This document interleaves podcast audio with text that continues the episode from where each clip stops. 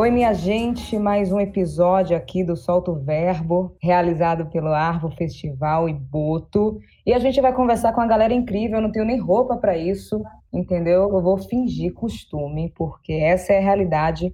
E vamos conversar sobre conectividade, a adaptação e o processo de se reinventar nesse momento de pandemia. E eu acho que é importante a gente reforçar que estamos numa pandemia ainda, minha gente. Então, se puderem, se cuidem, fiquem em casa. A gente sabe que não é a realidade do Brasil, mas você não precisa ficar fazendo festa, né? Vamos acompanhar esses artistas que estão aqui, inclusive, que a gente ganha mais, porque é uma relação de troca. Fortalece a galera que está fazendo as lives, shows e afins, e também se protege do coronavírus. Então, vamos focar nisso, mas para não ficar aqui falando, falando, e é importante me apresentar, né? Eu sou Monique Evelyn, diretamente de Salvador, e é importante também dizer que foi onde o Brasil começou e vai recomeçar. A cultura já está mostrando esses sinais. A gente já tem sinais e evidências que o Brasil vai recomeçar. Vamos passar para os nossos convidados e convidada, porque é sempre bom se apresentar em primeira pessoa. Então, por favor, Aila, se apresente. Simbora. Primeiramente, um prazer estar aqui com todo mundo. Que bom que a gente se conectou aí norte com nordeste, Pará com a Bahia. E eu sou a Ila, nasci em Belém do Pará, nasci numa periferia que se chama Terra Firme, com muito orgulho. Sou cantora, compositora, produtora cultural, agitadora, tenho alguns festivais de música e arte e tecnologia no Pará. Faço curadoria, direção artística, então, paralelo à minha carreira, tento movimentar uma conexão entre a Amazônia e o resto do Brasil e do mundo. E acho que basicamente é isso. Estou aí sempre aberta a me conectar e estou muito feliz da gente estar junto nesse papo hoje aqui. Massa, bem-vinda, Ila. Irã, é com você, se apresente. Monique, te amo pra começar, viu? Sou fã, tô aqui. E, então, meu nome é Irã, com H, eu sou de Alagoinhas, do interior da Bahia. Eu nasci em Salvador, mas sou de Alagoinhas, vivi minha vida toda aqui em Alagoinhas. E eu sou MC, cantor, compositor, poeta, ator, maluco. Sou um monte de coisa e eu tô muito feliz também de estar aqui fazendo parte desse momento com vocês, pessoas que eu admiro e que eu já conheço o trabalho. Acho que tem muita coisa a render aqui, viu? Massa demais. Felipe, quem é você? Boa pergunta a gente não sabe direito quem a gente é, né? Mas de uma maneira mais objetiva, eu sou Felipe Cordeiro, sou cantor, compositor, produtor musical. Nasci em Belém do Pará, é, nasci no bairro do Jurunas, nasci no bairro do Guamá e me criei no bairro do Jurunas. É, eu e toda a minha família, lá fiquei até os 14 anos quando eu comecei a dar voltas pela cidade, depois pelo Brasil. Hoje eu resido em São Paulo, sou formado em filosofia e estudei também um pouco de música. É, sou filho de músico, como funcionária pública e tenho três discos gravados e um DVD. Já vou jogar o que na roda aqui uma pergunta em relação não agora à pandemia, mas o processo anterior, assim. Quando vocês decidiram que seria na música o seu trabalho, o seu ofício, porque vocês poderiam escolher outra coisa, mas foram para música. Conta isso para mim aí. Pode começar, Ila. É, então, meu sonho na verdade era ser diplomata. Sempre quis ser diplomata. Me formei em letras na Universidade Estadual do Pará com bacharelado em secretariado executivo trilingue. Mas aí o curso de música sempre foi do lado do bloco do meu curso de letras. Então, eu sempre tive muito conectada assim, desde sempre com amigos artistas, músicos, instrumentistas. E por questões de grana, eu comecei a estagiar e também trabalhar à noite cantando em barzinho, em boteco, em baile LGBT, em todos os cantos. Ponto turístico. Inclusive o Felipe começou a tocar comigo e vários outros amigos queridos assim lá de Belém. E a gente fez vários vários bares, festivais. E a partir daí me conectei também com outros artistas, compositores da Amazônia e chegou em 2011 e eu achei que estava no momento de fazer um disco já. Isso eu comecei a, can a cantar na noite de 2009, mais ou menos.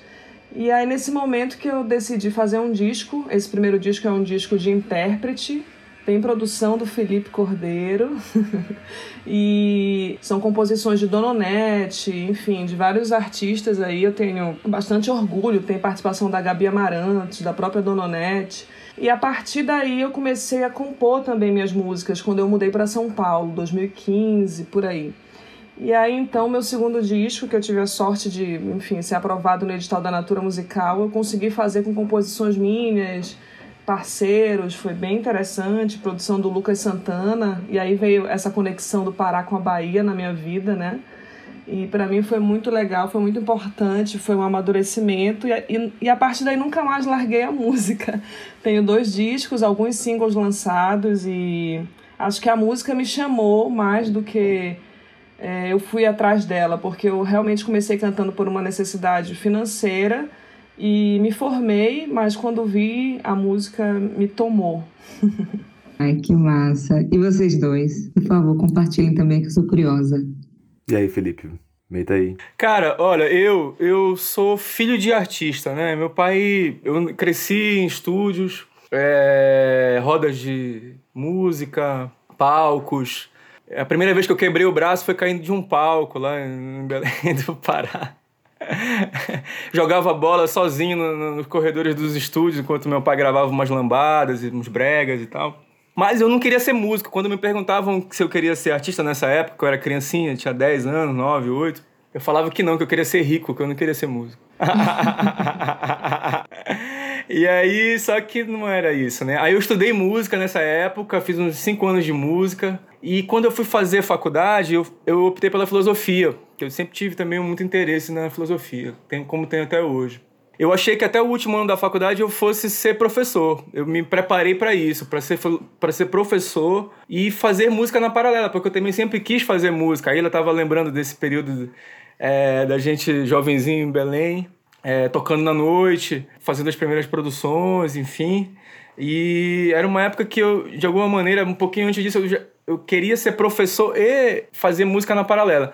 Mas quando eu fui terminando a faculdade, para mim foi ficando claro que eu tinha que mergulhar na música para vivê-la de uma maneira extremamente verdadeira. E aí eu tive vários insights e queria. Uma das coisas que eu queria muito com a música era me integrar profundamente ao Brasil inteiro.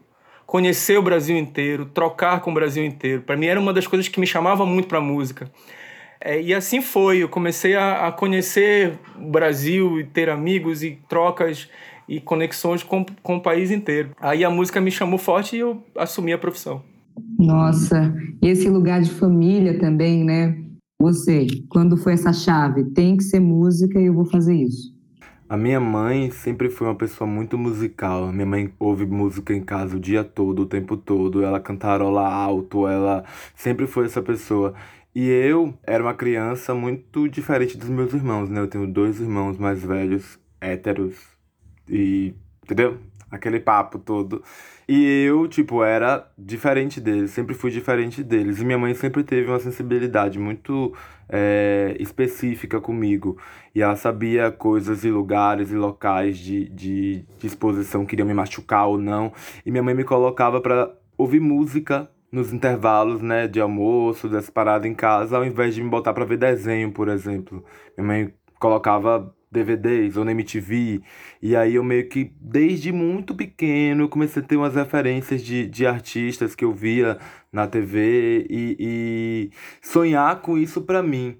O hip hop foi o que me ganhou de assalto, assim, foi o que me pegou de jeito. Quando eu vi uma, uma performance de um MC na TV pela primeira vez, eu fiquei embasbacado e aí fiz, é isso, isso aí sou eu, é o que eu quero fazer. Eu comecei a compor minhas rimas com 9 anos de idade, mas aí tinha um problema. Eu, do meu jeito, não cabia nas batalhas, não cabia nos espaços, né? Eu não conseguia entrar, eu não conseguia ser respeitado, ninguém me dava espaço de fala, sabe? Ninguém me... E quando eu falava numa batalha, por exemplo, a resposta que eu tinha de fato, tipo assim, é sobre esse ponto de mim, assim, é sobre um, um, um lugar de tentar me derrubar com isso. E com, com criança é barril, né? É, é, fogo. E aí eu passei a minha infância e minha adolescência toda dentro de um cubinho, assim, dentro de uma caixinha. Era uma criança que vivia em casa e depois um revoltado com muita coisa. Eu demorei para me assumir, eu demorei para para decidir enfrentar a realidade, né, de estar no hip hop, de querer estar nesse espaço. No meio disso, eu aprendi a cantar para fazer basinho, eu fiz backing vocal, eu procurei várias outras formas de tentar preencher esse espaço vazio que a música me deixava no dia a dia, né, de não poder falar e fazer a música que eu queria fazer, deixava no meu dia a dia. E quando eu fiz 21 anos, né, eu fiz faculdade, entrei na faculdade com 16 anos, me formei em publicidade e propaganda. Com 20 anos eu já tava, tipo, acabando a faculdade. E aí eu arranjei um emprego que, assim, teoricamente era legal para uma pessoa da minha idade e que tinha saído da faculdade com pouco tempo. E eu me vi completamente infeliz, assim. Pensei, eu vou passar o resto da minha vida fazendo isso só porque eu acredito que eu não caibo que não tem espaço. E aí, quando eu vi o Rico da Laçã a primeira vez ao vivo, minha vida mudou completamente, assim. Foi um estalo, assim, de Fiz, então é isso, larguei tudo. Saí do trabalho, joguei tudo pra cima, me mudei pra Salvador, sem ter onde morar, sem ter dinheiro pra comer. Fiquei na casa de um amigo e fiz, eu só vou sair daqui quando a parada funcionar. E aí eu terminei encontrando o Thiago, que produziu meu primeiro disco, chamado Temana no Rap, que eu falo justamente sobre esse ponto de encontro aí, de, de, de achar essa coragem em mim. E esse disco foi o que me possibilitou ir para São Paulo, conhecer as pessoas, participar de coisas interessantes, legais. E aí, com o tempo, eu comecei a produzir o meu segundo disco, né? Que é o Galinheiro, que eu lancei esse ano, que é o que eu, que eu tô trabalhando agora. E que para mim é, é uma síntese, né? Desse processo de sair daqui ir para lá, para Babilônia, São Paulo, Rio, tendo em mente que eu já me via como, como uma pessoa que não se encaixava nas paradas e aí chega lá, eu tenho esse vislumbre, mas de uma outra forma. E aí volto para casa e eu tô nesse momento aqui de pandemia tentando, sei lá, me entender enquanto pessoa preta, afrodiaspórica, isso, sabe? Sobre todos, todos esses, esses entendimentos de desconstrução que a gente tem que fazer para poder sobreviver e viver melhor. Pensando em retorno, volta para casa, a pandemia meio que fez isso com a gente, né? de pausar, uhum. de ter que enxergar. Como é que vocês reagiram diante é, desse contexto de 2020, que os, o, a área da cultura foi a mais impactada? Eu ansiosíssima para ver o show de vocês, e não dá, porque, enfim, estamos numa pandemia. Teve o Carnaval de Salvador, Irã estava lá, passa por lá, corta, a gente está em casa, né? Já tem mais de oito é. meses a gente em quarentena né, em isolamento social. Eu quero saber como é que vocês reagiram assim e como se reinventaram diante desse cenário. É, vou começar então. é, em fevereiro, para mim foi um baque assim absurdo assim, porque em fevereiro a gente estava fazendo uma turnê pelo Nordeste, passamos por Recife, Porto Musical, Natal, João Pessoa, em janeiro Salvador. Então, assim, foi muito. A gente estava com uma agenda de uma turnê nova e em março, de repente, começou tudo isso, né? E a gente teve que parar tudo, assim. A minha banda, por exemplo, é toda da Bahia, mas morava em São Paulo. E agora todo mundo teve que se mudar para Salvador de volta.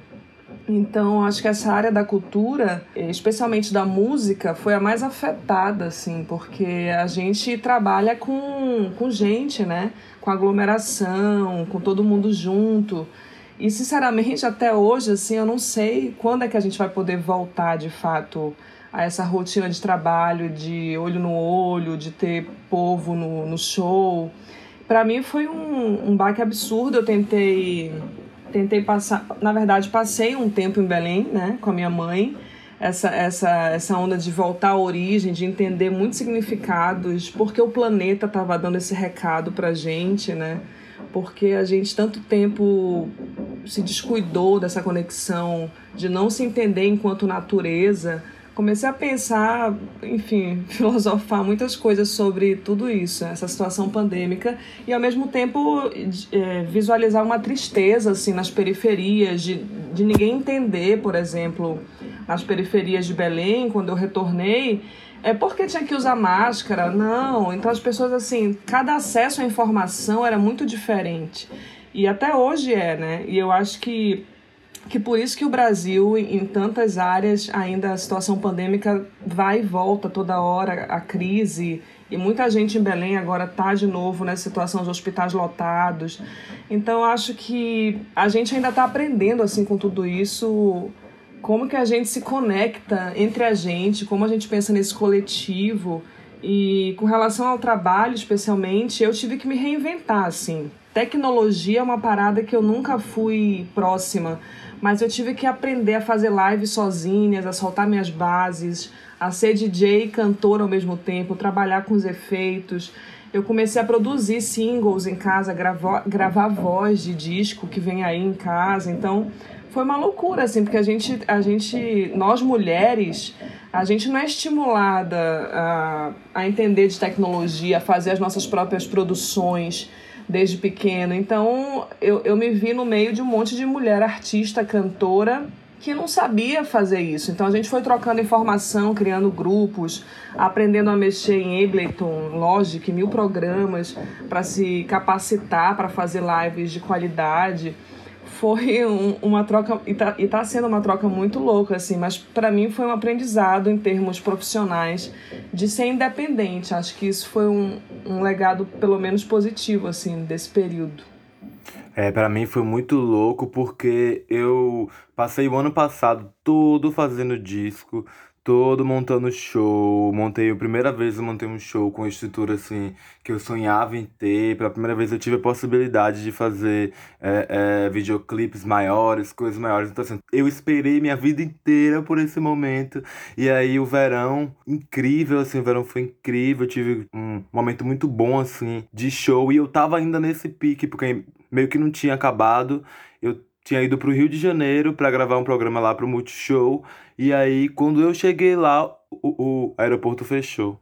E eu fiquei preso no Rio, né? Eu nem consegui voltar para casa. Fiquei preso no Rio.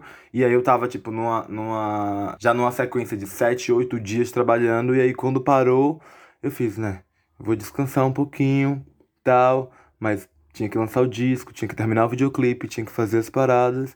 E aí passa um mês, passa dois, passa três, e aí as coisas não voltaram. Eu tive um momento muito difícil, muito complicado. Quando eu consegui voltar para casa, eu cheguei aqui completamente desequilibrado, assim, desestruturado na mente, assim. E aí eu também entrei nessas piras aí de, de, de natureza, de, de entender a gente enquanto espécie em tentar fazer um caminho de volta aí até esses 200 mil anos atrás do, do início da, do registro da espécie Homo sapiens e tentar entender o que foi que aconteceu no caminho ali que deu errado para que a gente chegasse até aqui, é, entender como a construção do homem branco europeu que se achava tipo a exata semelhança de Deus e que achava que ele era o final da linha evolutiva e que achava que ele poderia tirar do planeta sem dar de volta, enquanto boa parte do planeta, a, ma a maior parte do planeta estava pensando de uma forma diferente, né, em, em, simbiose, em comunhão com a natureza, entender como esse processo desse homem branco é cruel na gente que teve que, por exemplo, enfrentar a depressão, né? Que teve que enfrentar essas paradas em casa agora, que a gente é, é, é, sempre tá pior, né? A gente sempre tá mais embaixo, o buraco sempre é mais embaixo.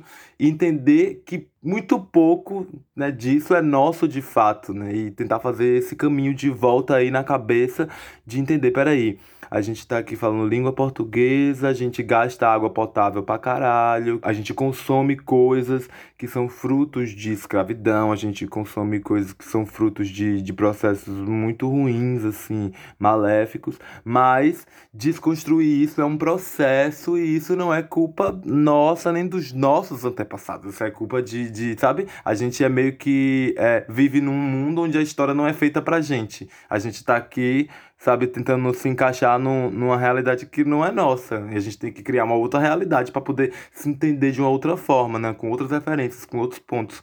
Meu processo de pandemia foi muito sobre isso. E aí, no meio dessas, dessas viagens minhas, eu lancei o disco e deu muito certo, graças a Deus, né? Para os parâmetros do que a gente está tendo na pandemia. E, e, tipo, agora eu tô de pouquinho em pouquinho voltando a trabalhar mas assim, muito mais tranquilo também, muito mais consciente muito menos ansioso que eu tava antes, eu acho, sabe? Antes disso tudo acontecer. Sim. E você, Felipe, como é que você reagiu a esse momento de pandemia? Como é que você se reinventou com o seu trabalho? Pois é, a reinvenção, ela tem duas dimensões, eu acho. Uma que é um pouco exploratória até, que é exploradora, que é essa coisa do sistema ficar te estimulando a se reinventar o tempo todo porque quer consumir, passar para outro, consumir, passar para outro, aí você tem que ficar se reinventando toda hora. Tem essa, essa perspectiva do sistema para te ficar te, te estimulando a reinvenção. Por outro lado, tem uma necessidade existencial que a gente tem naturalmente de ficar sendo outro, de, de buscar novas versões de nós mesmos, né? Então, acho que nós fomos muito colocados nessa... Fomos forçados a olhar para isso com muita profundidade. No comecinho ali, em março, eu fiquei bastante impactado, como todo mundo ficou. Perdi shows, eu tinha um show marcado é, anunciado, já tinha mandado a foto do lugar onde eu ia ficar em Portugal, era abertura de uma grande feira de música lá na Europa, e eu estava muito estimulado que eu ia ter trocas com, com artistas angolanos, portugueses, estava bem empolgado com a história, e a história caiu, foi o primeiro show que caiu.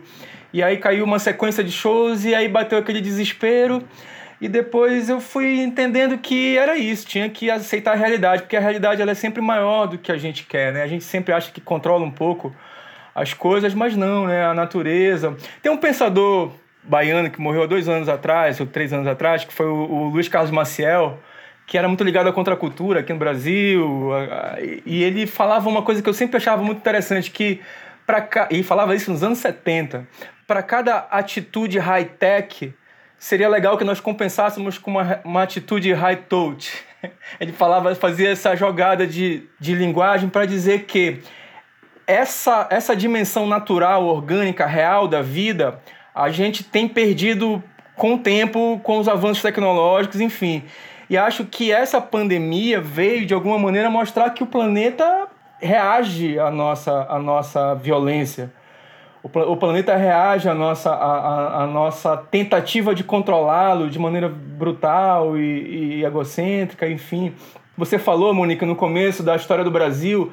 Eu fico sempre fazendo uma reflexão muito maluca sobre a história do Brasil, porque eu sempre achei estranho que a história do Brasil seja contada a partir de 1500, porque de 1500 para trás você tem uma multidão de povos vivendo e fazendo história que é uma história que começa a ser contada politicamente a partir de 1500, com esse processo todo de violência e invasão e, e, e, construção também, antropofagia, etc., e que resultou no que somos hoje. É, e agora, agora vai ter, em 2022, vai ter eleição polêmica e vai ter 100 anos da Semana de Arte Moderna. Eu fico com essas coisas na cabeça, assim, que Brasil vai começar a ser eu acho que olhar também para esse Brasil de 1500 para trás é um, pode ser uma inspiração para o Brasil de, 2000, de, de daqui para frente, sabe? Essa coisa de linkar essa nossa pré-história com as nossas possibilidades de futuro, cuidado com a natureza, da maneira como nós lidamos uns com os outros. Eu acho que a pandemia nos obrigou a olhar de novo nos olhos dos outros. Se por um lado a gente estava muito no automático, vivendo uma vida é, é, sem, sem maiores mergulhos, e agora a pandemia estranhamente nos conectou de novo. E isso é também uma coisa interessante assim. Claro que às vezes eu fico triste às vezes eu fico mais empolgado às vezes eu acho isso uma possibilidade às vezes dá um medo mas é a realidade e eu me jogo nela a fim de torná-la é, o melhor possível. Massa, eu vou pegar o gancho também de Aila que ela fala, você falou Aila esse lugar da formação, sabe? Que nem todo mundo estava preparado e preparada mesmo para esse momento. É. ferramenta, eu tô falando de ferramentas mesmo, né? Nem todo mundo pode gravar em casa. Não dá, às vezes, para gravar com a ferramenta que tem. Eu gostaria de entender de vocês possíveis caminhos, assim, para a gente fomentar esse ecossistema de formação para a galera da arte, da cultura, né? Para a gente também não ser pego de surpresa com a outra pandemia, uma outra crise, enfim. Como é que a gente fomenta o ecossistema na área de formação e ferramentas.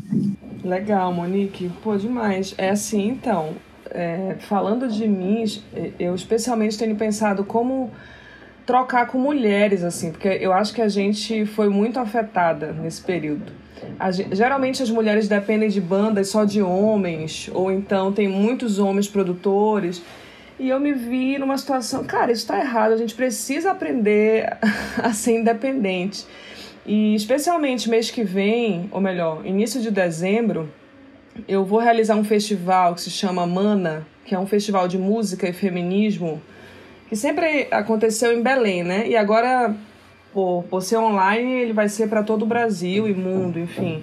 Mas vão ter vagas específicas para a Amazônia. A gente vai, vai levar oficinas, não só pocket shows, lives, oficinas de Ableton Live para as manas aprenderem a mexer, a fazer lives ao vivo.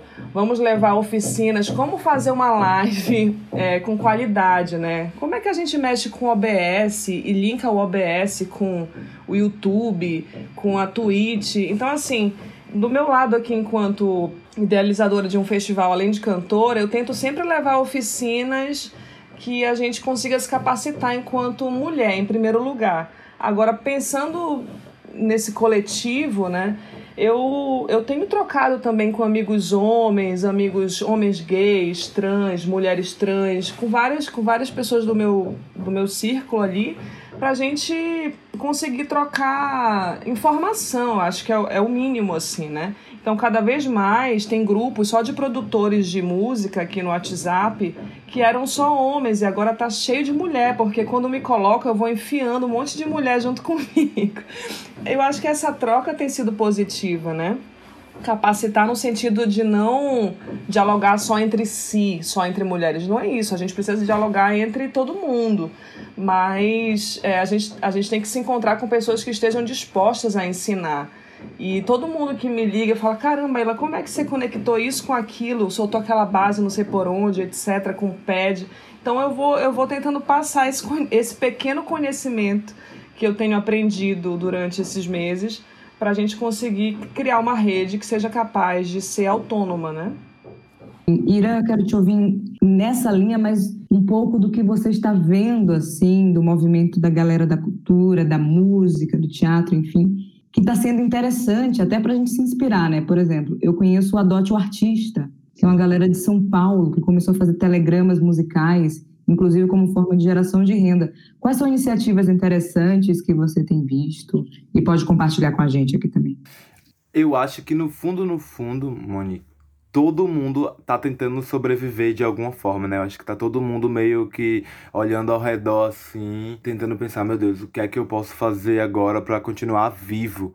Sabe? O que é que eu posso fazer? E eu acho que, tipo assim, todo mundo tem tentado coisas válidas, ao meu ver, assim. Todo mundo tem buscado. Acho que só a tentativa de, de não se render ao desconhecido e pensar que é o fim, né? E continuar fazendo, eu acho que já é uma, uma parada muito, muito louca. Eu tenho visto em Salvador muita gente se juntando, assim, em grupos e porra, fazendo produções assim incríveis de audiovisual e de, e de mixagem e masterização na favela, com pouca grana, sabe? Montando uns coletivozinhos assim e pensando em, ó, eu tenho isso, você tem aquilo, você tem isso, e aí a gente junta aqui e faz uma parada. E esses coletivos têm começado a apresentar coisas agora que estão estão começando a ganhar um espaço que antes não tinha, mas também essa ação vem da necessidade, né, que a pandemia escancarou na cara de todo mundo.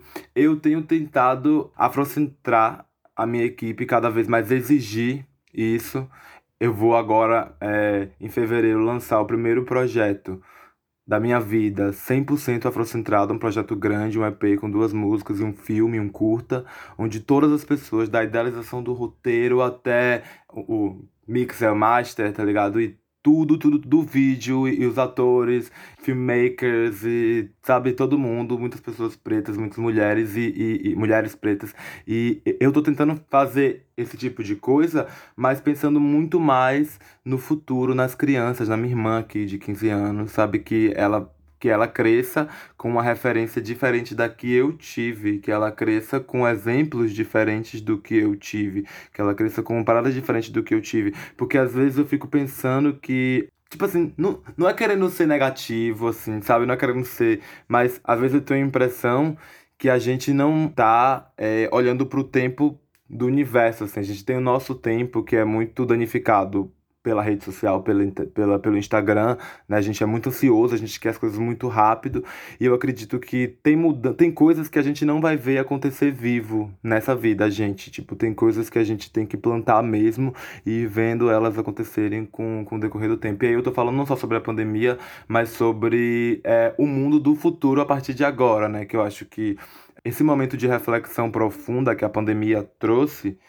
e algumas coisas que, que aconteceram escancaradamente no paralelo e que abriram o, o olho despertaram muitas coisas que estavam ali é, reprimidas um pouco, eu acho que isso não tem mais volta, sabe?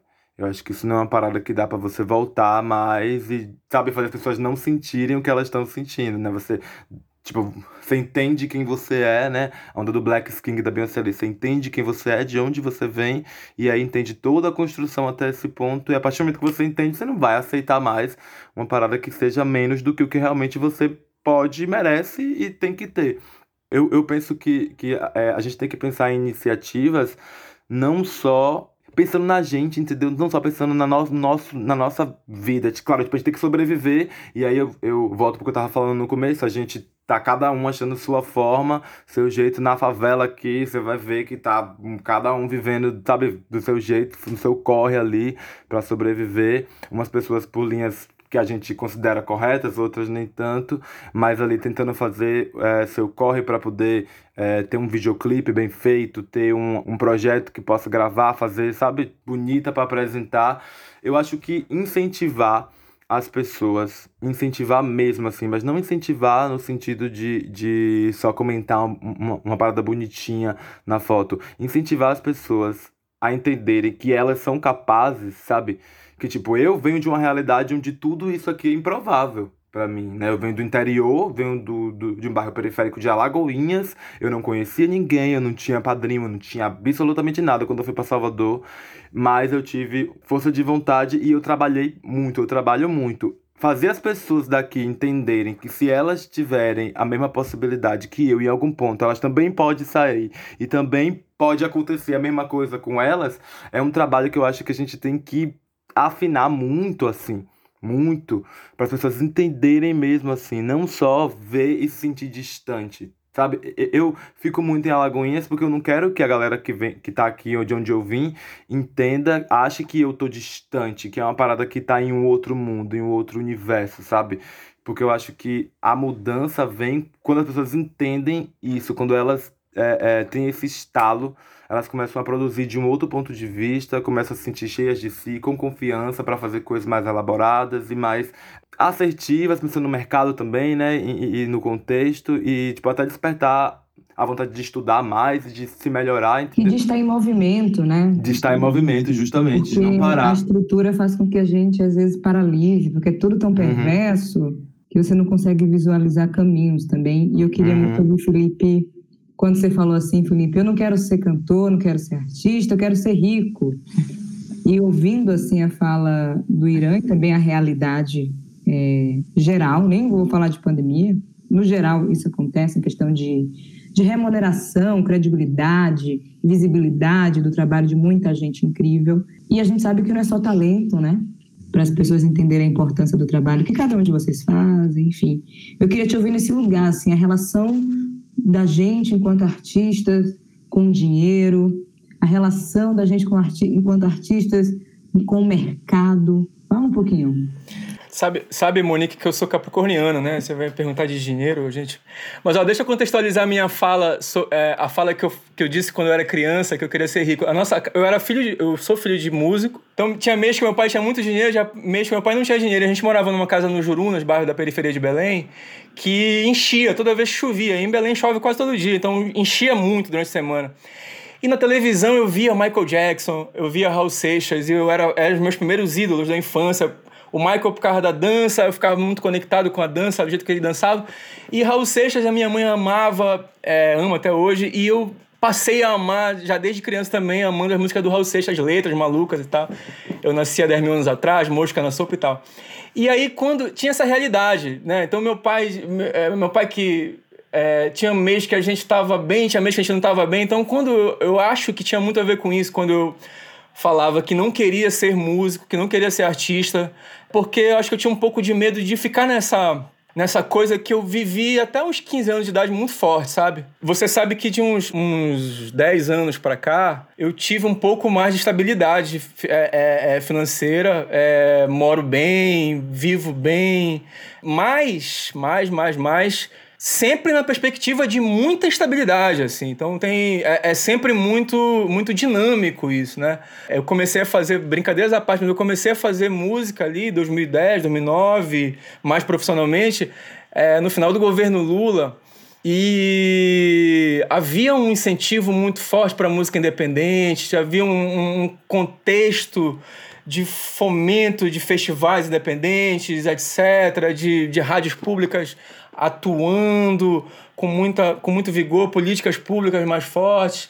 E quando deu 2016 o impeachment da Dilma, para mim mudou um negócio ali radical em relação a isso, né? E aí foi só ladeira abaixo, que é o que a gente está vivendo até hoje, em relação a, a contexto, né? Mercado e política pública, enfim. Porque resistir, resistir é uma coisa que a gente vai fazer até o fim e vai dar um jeito até o fim e vai ser criativo tanto do ponto de vista estético como da sobrevivência até o fim.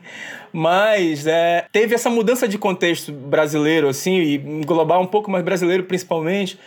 E a gente fica buscando maneiras de, de lidar com isso de uma maneira que a gente se esteja digno, de pé, fazendo sentido para as pessoas e para a gente. E é assim um pouco que eu me vejo, assim, buscando maneiras de ser criativo na, na vida, na profissão e, e fazendo sentido para mim e para o país, né? Desculpa, não sei se eu respondi sua pergunta, mas eu falei um pouco. Não, mas é esse sentido ah. mesmo, até para a é. gente pensar e também desmistificar algumas coisas. Quando eu falo de seguidores, é porque é uma realidade. Essa máscara da internet, quando Irã fala do tempo, né, da nossa ansiedade, e a gente vê Irã no Afropunk brilha mesmo, mas a jornada também a gente não quer saber. Então tem uma complexidade quando a gente vê uma pessoa no holofote agora e desconsidera ou não tem interesse suficiente de saber o processo. E eu queria ouvir de vocês assim, o que é que vocês lançaram, fizeram neste momento de pandemia para continuar cantando, mostrando a arte de vocês? É, no meio dessa loucura que a gente está falando aqui, eu lancei uma música, um feat com a Luísa Nassim, que é da banda Luiz os Alquimistas, de Natal. A gente fez uma música, ela gravou a voz na casa dela, eu gravei a voz na minha casa. O outro gravou o instrumento lá não sei aonde, o outro mixou lá em Curitiba, o outro masterizou em Nova York. Todo mundo tentando se conectar através da rede, porque eu acho assim que a tecnologia ela tem dois lados ou mais lados, né? Essa parada que o Felipe falou mesmo do high-tech, de, enfim, da gente se desconectar da, dessa origem, né, dessa natureza que a gente faz parte. Mas eu acho também que a tecnologia, quando usada de uma maneira eficiente, é, enfim, a gente pode entrar em várias teorias aí, mas eu acho que, que a tecnologia ela pode nos aproximar. E essa pandemia, é, a gente sabe que a periferia não tem acesso à tecnologia como hoje a gente tem, enfim, várias pessoas da classe média, classe alta têm. Isso é muito ruim, porque eu, eu senti que, que existiu uma desconexão da periferia com o resto, sabe? Com o planeta. No entanto, a periferia, ela produz, ela produz muito, assim, pelo menos a, a periferia de Belém, ela produz audiovisual incrivelmente bem. E isso também é uma forma de tecnologia. A tecnologia não é só o online, né? A tecnologia é usar a tecnologia a favor de uma produção. E eu acho que, por exemplo, a música mais inventiva que se tem no Pará vem da periferia. E acho que no Brasil inteiro é isso. O tecnobrega, o pagodão, enfim. Eu acho que, que a tecnologia ela pôde nos conectar nesse sentido, por exemplo, desse meu single novo. A gente gravou cada um na sua casa, da maneira que pôde, com a tecnologia que tinha, várias classes diferentes gravando no seu ambiente. E no final a gente teve um resultado muito legal. Conseguimos uma parceria que até hoje no Pará tá bombando o clipe na, na TV Globo filial lá do Pará. Passa todo dia o clipe, um projeto chamado Sons do Pará. Então acho que é meio isso, assim, a gente se apropriar da tecnologia para conseguir lançar coisas. E nesse momento eu estou pré-produzindo meu terceiro disco em casa, fazendo tudo em casa, gravando voz, instrumento, com várias pessoas ao meu redor. E tô nessa fase mesmo, acho que passei por uma fase introspectiva no início, nos primeiros meses ali, de não conseguir fazer nada e, e ficar meio paralisada assim. Eu sou eu sou de água, né? Sou, sou escorpiana, então me move muito assim a energia do planeta, o que que é, tá rolando. Eu me senti muito mal por, por vários meses. E acho que a partir de julho eu comecei a pensar no novo trabalho, pensar que eu poderia sair dali, enfim, desse momento com alguma produção nova. E aí acho que é isso, assim, é a gente se conectar cada vez mais. Eu tenho conseguido me conectar com pessoas de estados totalmente diferentes que eu nunca tinha me conectado. Acho que isso é um ponto positivo desse momento tecnológico. Sim. E uma, uma pergunta, assim, a pergunta de um bilhão de dólares, né? Virar unicórnio da cultura. O que é que vocês conseguem vislumbrar, imaginar esse futuro, assim, futuro da música, futuro da cultura, futuro da arte brasileira? Eu não faço a mínima ideia. não faço a mínima. Oh, eu, eu tento às vezes pensar, eu tento às vezes pensar assim, peraí, 2021, como é que vai ser? Será que eu vou fazer a turnê do meu disco finalmente que eu montei o meu show durante tanto tempo? Será que eu não vou fazer? E aí eu minha avó me dizia uma, uma coisa muito, muito muito marcante que hoje em dia eu levo isso para sempre assim. Ela falava: "Se você não consegue viver um dia depois do outro, você não consegue chegar na semana que vem". E aí eu meio que Tipo, entro nessa pira de que eu hoje consigo pensar no que eu tenho pra fazer hoje, planejar o que eu tenho pra fazer depois, mas assim, tentar focar no que eu tenho pra fazer hoje, até como uma ferramenta para não pirar tanto assim, porque, tipo, a ansiedade mais desconhecido é igual a piração. É igual tipo, chega uma hora que você não tem as respostas, a cabeça não consegue fechar os ciclos, e aí começa a vir várias loucuras para poder preencher as lacunas, assim. Eu não faço a mínima ideia do que vai ser. Essa é a resposta.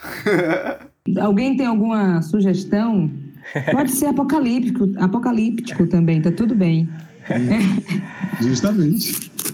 Vai, Aila, vai, Aila. Ó, oh, não, eu, eu ia falar, na verdade, que eu acho que esse hibridismo que a gente. É, a gente vai ter que enfrentar isso. Por exemplo, os festivais se tornaram todos online. Um exemplo, né? Quando os festivais voltarem a ser presencial, eles não vão mais ser só presencial, eles vão ter que ser online e presencial. Então, assim, tudo que mudou na nossa vida e tem mudado, eu acho que esse normal, eu nem quero que volte mesmo, porque esse normal é assustador no Brasil, mas esse normal em termos de mercado, ele não vai voltar. Porque a tecnologia, a realidade aumentada, a realidade virtual, a gente começou, a gente acelerou o processo da tecnologia pela nossa necessidade de estar em casa e se conectar. Então, acho que tem mais artistas visuais fazendo mais obras de realidade expandida, realidade virtual. Tem mais gente fazendo videomap em projeção, tem mais gente se autoproduzindo em casa. Então, assim, esse distanciamento é um pouco assustador físico para mim, mas eu acho que ele assim, ele vai permanecer nesse hibridismo da presença e da não presença, né? Eu, eu tenho, às vezes, medo de abraçar alguém quando eu tô na rua, eu vou no supermercado, eu vou na farmácia, eu encontro um amigo, eu tenho medo de abraçar, porque a gente não deve abraçar mesmo. Mas, assim, eu tenho medo que isso permaneça, assim, depois que tudo volte. Nossa, gente, será que a gente vai abraçar calorosamente como a gente se abraçava, se beijava e, sei lá, ficava perto? A gente tem medo de tudo. E, e eu acho que isso é um pouco, não sei, vai impactar um pouco nesse, nesse futuro da música também, nesse sentido das relações, das trocas. Total. Pra gente finalizar, é um bate-pronto aqui. Fala o que vier e tá tudo bem. Beleza? Vamos lá. Irã, qual artista te inspirou na pandemia? Margarete Menezes. Margarete Menezes. Qual artista te inspirou aí lá na pandemia? Caramba, é, eu acho, eu acho que não foi só um não, assim, eu poderia falar da, desse, dessas incríveis referências aí, né, que fizeram conexões e lives absurdas, Gil, Caetano, tanta gente maravilhosa, mas eu acho que o que me inspirou mais na, na pandemia foram os artistas que, que vêm da periferia, né? Tipo, artistas que estão resistindo e fazendo trabalhos novos, como Pelé do Manifesto, lá de Belém do Pará, como a Brisa Flow, né, que representa essa, essa música contemporânea indígena. Eu acho que esses artistas que estão no meio dessa situação de não visibilidade tão óbvia, eles, eles têm me inspirado muito de se reinventar e mostrar os trabalhos mesmo nessa situação. E você, Felipe? Quem? Monique, eu fico desesperado com bate, bate volta, assim. Eu adoro. Desesperado porque dá um bug absurdo na minha cabeça, eu não consigo pensar na. Porra, eu não sei. O que, vier, o que vier, sério, tá tudo bem, todo mundo tá ouvindo, tá registrado que eu pressionei você. não, eu, eu, eu, eu, sinceramente eu não saberia dizer uma pessoa. Eu, é, é, eu, eu, vi, eu vi muita coisa. A, a Ilha tá falando de pessoas da periferia, assim. Eu lembro que também fiz uma colaboração com a Keila, que é cantora de Tecnobrega paraense. Amo. É, e ela tava grávida, ela tava grávida de oito meses, nove meses, tremendo até uma semana antes da, da, de, do parto, e tava lançando música, e tava gravando comigo, e tava gravando com uma galera. É esse tipo de coisa que me inspira. Eu olho e falo assim, caramba, que coisa linda, que a, é, a vida tá aí, a gente tem que ter garra. E eu, sei lá, eu lembrei da Keila mas eu poderia citar mil pessoas, assim, é. E agora, artistas que vocês gostariam de fazer um feat? Ah, eu, eu, o artista que eu gostaria de fazer um feat, eu acabei de fazer um feat e vai sair em breve, eu não posso falar quem. E é da Bahia, é da Bahia. Um spoilerzinho. É um spoiler, Vai aí, lá. Caramba, um feat. Eu queria fazer um feat com a Joelma do Calypso. Olha, massa. Irã, você que tá aí, coçando o quê? Gurias. Boa. É, minha gente, eu gostaria de fazer feat com vocês. É isso. é o que temos para hoje. Muito obrigada. E Duquesa, Urias e Duquesa. Duquesa, Duquesa, uma, uma cantora MC da Bahia, Feira de Santana, muito mil grau, que eu vou fazer um feat. Eu vou fazer um feat ainda. Ah, queria fazer um feat também com a Jéssica Caetano, né? Rapper incrível nordestina. Isso vale mais um podcast, entendeu? Vários, vários episódios de podcast, na verdade. Muito obrigada, minha gente. Esse foi o Solto Verbo. Esse foi o terceiro episódio do Solto Verbo. E assim, é assim que a gente continua criando e fomentando esse ecossistema da música, da arte, da cultura, sobretudo num momento como esse. Valeu, Irã, valeu, Aila, Felipe, um beijo. Obrigada, gente. Obrigado, valeu. Valeu, gente.